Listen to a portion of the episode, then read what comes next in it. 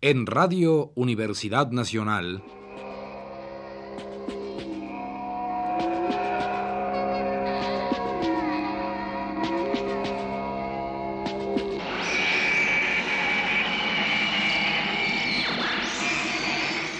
Presencia de Carlos Fuentes.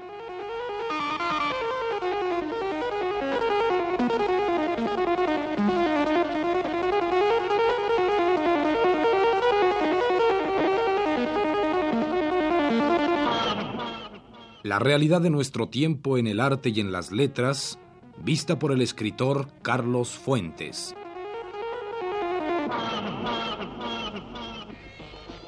En este primer programa, Carlos Fuentes nos hablará de Luis Buñuel y el contexto social y literario de su obra fílmica.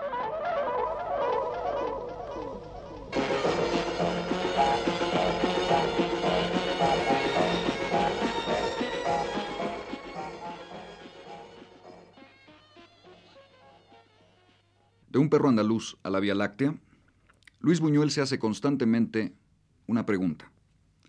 Este tiempo, este espacio, esta cronología y esta ubicación son la verdadera realidad? ¿La realidad es lo que los sentidos de cada individuo perciben? ¿O existe una realidad anterior o latente, circundante y circulante que se impone a nosotros y ahoga nuestra pretensión solipsista, nuestra arrogante pretensión de definir subjetivamente al mundo? No se trata de una simple oposición del determinismo objetivo del mundo social y de la aparente libertad subjetiva. Los muchachos de los olvidados y la desvalida comunidad de las urdes son el resultado del medio, están capturados en él, tanto como los burgueses de la Edad de Oro o el ángel exterminador, están encadenados por las convenciones de su clase. La diferencia explícita en Buñuel es que los jóvenes de las barriadas de México y los fantasmas de las tierras sin pan de España no pueden modificar su situación con los medios filantrópicos y sentimentales que la sociedad, a sabiendas de su inutilidad, pone a su alcance. En cambio, la clase dominante puede modificar a su antojo las convenciones que ella misma dicta y sublimar las relaciones de propiedad y de sujeción en una moral de la filantropía y en una estética de los sentimientos. Esto es lo que Buñuel quiere decir cuando afirma, para mí, el verdadero, la verdadera inmoralidad es el sentimentalismo burgués. Buñuel no idealiza a las clases trabajadoras. Su ataque contra las jerarquías y las ideas recibidas es radical.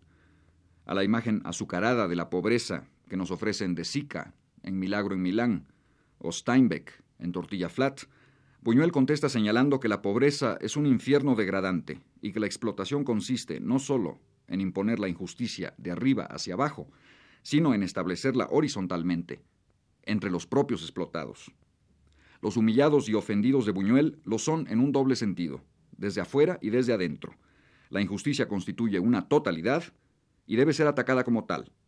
En su aspecto social, el cine de Buñuel revela sin atajos la totalidad contaminante del poder y la atrocidad totalizante de los sistemas inventados por la civilización occidental.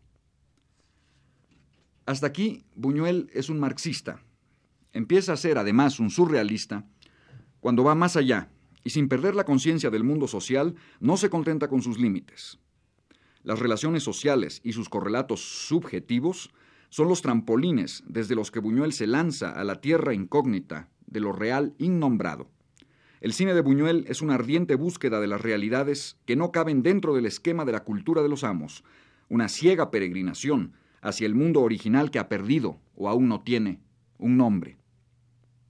Ese mundo, sea en las chozas de los jóvenes sin ley, como en las mansiones de los propietarios que dictan la ley, intenta abrirse paso, reclamar su presencia a través de los intersticios del deseo y de la violencia. Intersticios, rajadas, heridas que jamás cicatrizan, la mirada. ¿Por qué me rebanas los ojos, abuelita? para que veas mejor, hija mía. Un alfiler pasado por el ojo de la cerradura en él, un picayelo en el bruto, un crucifijo navaja en viridiana, la navaja ocular de un perro andaluz. Buñuel corta el ojo de una mujer y quince años más tarde, la misma mujer admira con los dos ojos una reproducción de Fermier, antes de asomarse a la ventana y ser testigo de un accidente no menos traumático que la mutilación de la vista.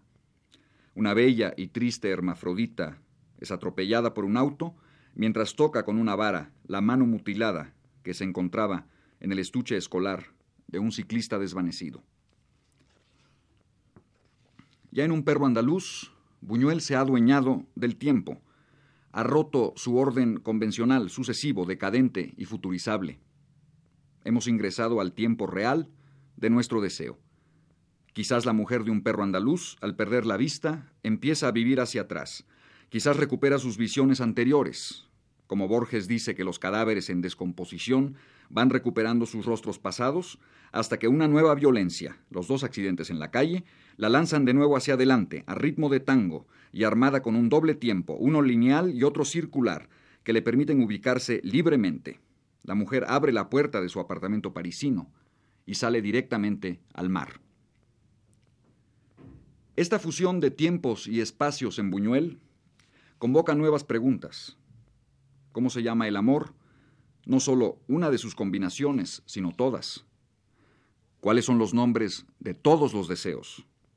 ¿Y dónde están las regiones, paraísos e infiernos tan temidos y tan deseados que los purgatorios de la realidad aparente nos impiden habitar? ¿Qué azarosa combinación de palabras, actos, ubicaciones, permitirá que el puente levadizo caiga y las puertas del castillo de la Edad de Oro se abran de par en par y la peste termine y los hombres y mujeres amurallados durante 120 jornadas y otro tantos siglos puedan abandonar la pequeña sala del Ángel Exterminador, el palacio condenado del Decamerón, la noche milenaria de Cherezada, el hotel de Marienbad, la balsa de los náufragos de la Medusa. Quizás, como en la carta robada de Edgar Allan Poe, el documento esencial, la clave secreta, la palabra de pase, están escondidos en el lugar más obvio, al alcance de la mano.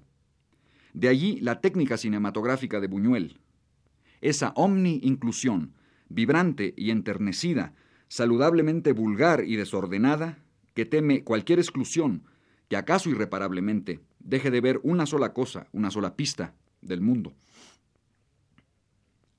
La mirada total de Buñuel encuentra su equivalente parcial, físico, en esa suma de objetos punzocortantes, con los que en sus películas nos priva de nuestra mirada confortable y rutinaria, y nos deja, aparentemente ciegos, desamparados y obligados a inventar una nueva mirada para los seres y las cosas que ya no pueden ser vistos por la agotada visión de quienes no desean, porque no necesitan.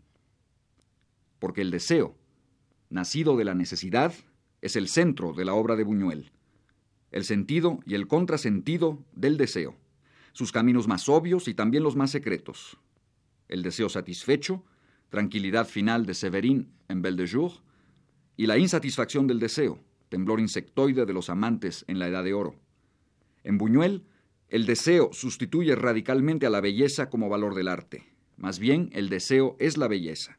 Lo bello es sólo lo deseable pero lo deseable puede ser atroz, o destructivo, o cruel, o mortal. El deseo es un desencadenarse que nos obliga a romper el orden del mundo que se levanta como una barrera, como una prohibición entre nosotros y el objeto de nuestro deseo. En el cine de Buñuel, el deseo nos expone al riesgo total de buscar lo imposible. Cada deseo satisfecho en Buñuel nos acerca a un nuevo deseo insatisfecho, cada escalón de la posibilidad nos acerca a la cima de la imposibilidad absoluta, la muerte. Somos insaciables de la vida, la muerte es insaciable de nosotros. El amor y la revolución, puntas incandescentes del deseo individual y del deseo colectivo en el universo de Buñuel, son ensayos de la muerte. Amor y revolución, la muerte iluminada. Todo en el mundo crítico de Buñuel, impide que el amor se realice. El amor, el sumo bien, es asesinado y enterrado por la sociedad como los burros muertos dentro de los pianos de un perro andaluz. En cambio, la muerte, el sumo mal, es el signo mismo de la certeza, de la posibilidad. La sociedad organiza la muerte. Entonces, los personajes de Buñuel asumen los ropajes del mal para llegar al amor, y todos ellos se dicen que quizás el amor y la muerte son en cierto modo gemelos y requieren caminos similares. Repito, caminos, porque esta idea de sendero, de peregrinación, es básica en Buñuel. Idea española de la caballería andante, idea cristiana de la ruta del Grial, idea herética de la salvación fuera de la iglesia, idea clásica de la orestiada personal que al exponernos al mundo obliga al mundo a exponerse a nosotros. Los personajes de Buñuel cumplen un sacerdocio, viven una búsqueda del ser auténtico y cambiante a lo largo y ancho de las selvas personales y de los océanos sociales. Buñuel identifica el deseo con la autenticidad del hombre en el mundo, y por ello su sacerdocio posee un sentido superior, un sentido al cabo de identidad solidaria.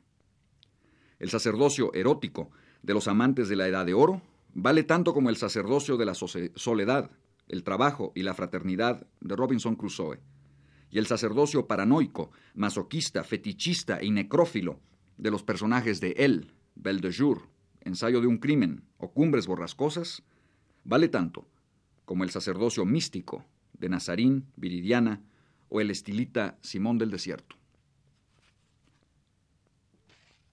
Sendero, camino, ruta. El claustro es el origen, la primera ubicación. Se sale del claustro, unidad del principio. La infancia de Archibaldo de la Cruz y Severín de Cericí, el convento de Viridiana y la boardilla de Nazarín, el barco de Robinson, la choza materna de los olvidados, formas proteicas de un solo vientre, para recorrer un camino que nos conduce a otro claustro, prisión de Nazarín, tumba de Heathcliff y Cathy, casa abandonada de Viridiana, iglesia sitiada de El Ángel Exterminador, monasterio de él, montaña de basura en los olvidados. En el camino, la unidad del principio se dispersa en opuestos. El sentido se fragmenta. La ruptura es el precio de la experiencia. Pero también la condición de la poesía, que se nutre de la pluralidad del sentido y del manantial de la ruina.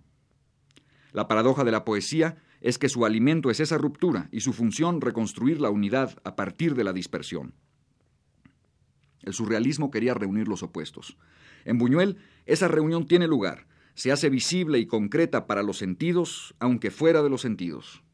La reunión tiene lugar fuera del yo, es un reconocimiento del mundo cambiante y del ser cambiante en el mundo.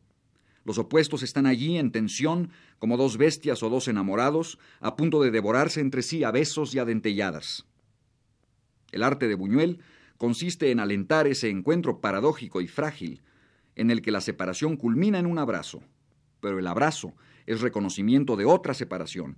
Deseamos al ser amado, pero solo podemos amarlo si reconocemos su existencia separada, personal, única. El deseo, la libertad y el amor son sinónimos en Buñuel.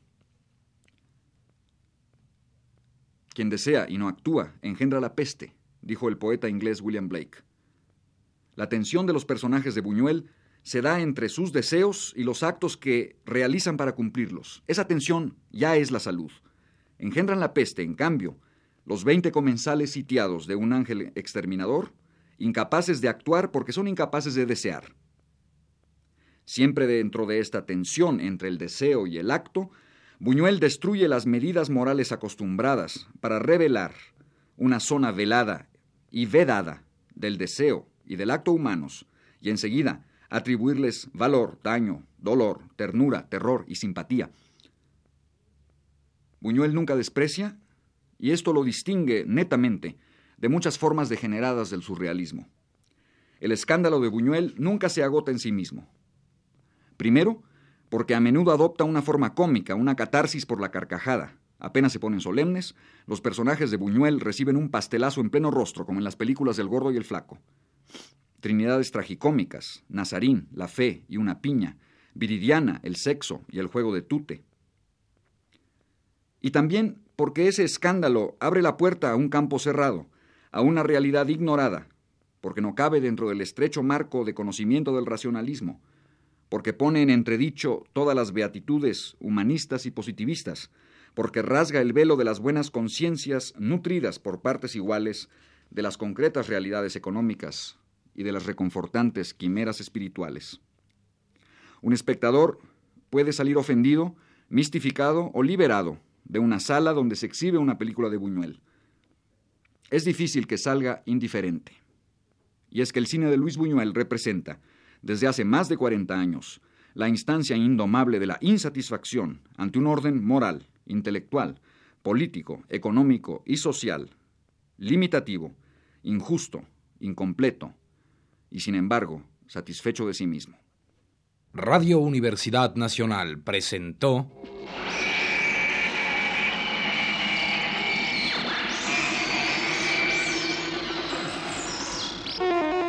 Presencia de Carlos Fuentes.